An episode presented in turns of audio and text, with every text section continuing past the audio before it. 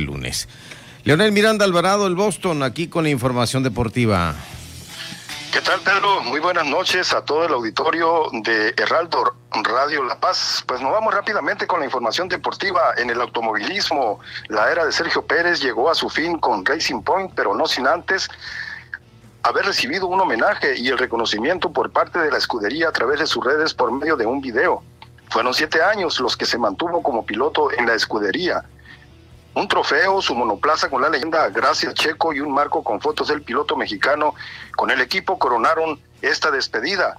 La escudería Red Bull, segunda este 2020 en el campeonato de constructores, anunció apenas el viernes anterior el fichaje del mexicano Pérez, quien fue cuarto en el Mundial de Fórmula 1 que acaba de concluir. Un día antes, el piloto holandés Max Verstappen ha celebrado la incorporación de Sergio Pérez a su equipo Red Bull y confía en que el mexicano le ayudará en el duelo que se plantea con los Mercedes para la temporada próxima de Fórmula 1.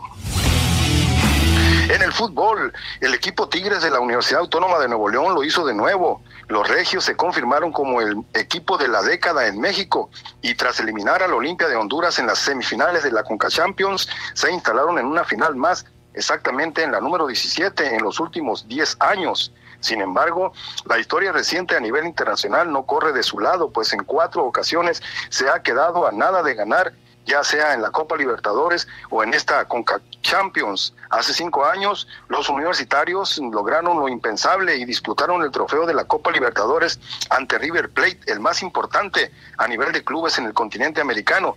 Pero Tigres se quedó a un paso de hacer historia, perdió con un global de 0-3 Luego en la CONCACAF van tres veces que llega a la final. El Tigres en el 2016 para su mala fortuna se toparon con el equipo del América y cayeron con global de 1-4. Posteriormente en el 2017 Tigres llegó a la final. Solo 12 meses después, los regios tenían la etiqueta de favoritos, pero los Tuzos del Pachuca dijeron lo contrario. La serie fue cerrada y también se dio el tercer intento destrozado por global de 1-2. Y más reciente, hace un año, llegó la derrota que más le ha calado a la institución del norte. Monterrey y Tigres disputaron el trofeo para conocer al mejor de la CONCACAF y los rayados salieron avante dejando tumbado al felino por marcador de 1-2. Así, el cuarto fracaso de la Universidad Autónoma de Nuevo León se cristalizó para su penar y su pesar en finales internacionales y para este martes 22, es decir, mañana por la noche en Orlando, Florida, chocarán los dos mejores jugadores de la zona del continente americano como son Carlos Vela de Los Ángeles FC y Andrés Pierre Guignac de Tigres, así que es la quinta vez que está en una final internacional y pues Tigres está a punto de tumbarse esta malaria. En información estatal, recientemente fue entregado el reconocimiento a quienes resultaron ganadores del Premio Municipal del Deporte 2020 en La Paz.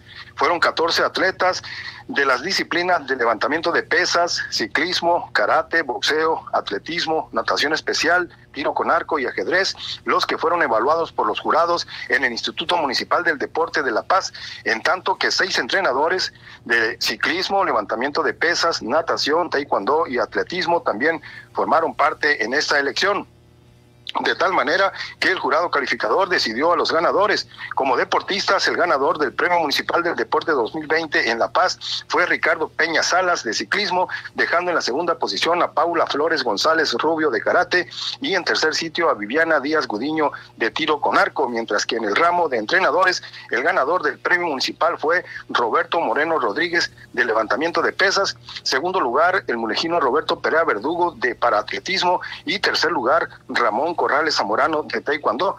Esa fue la segunda ocasión que fue entregado este galardón en la presente administración municipal en La Paz.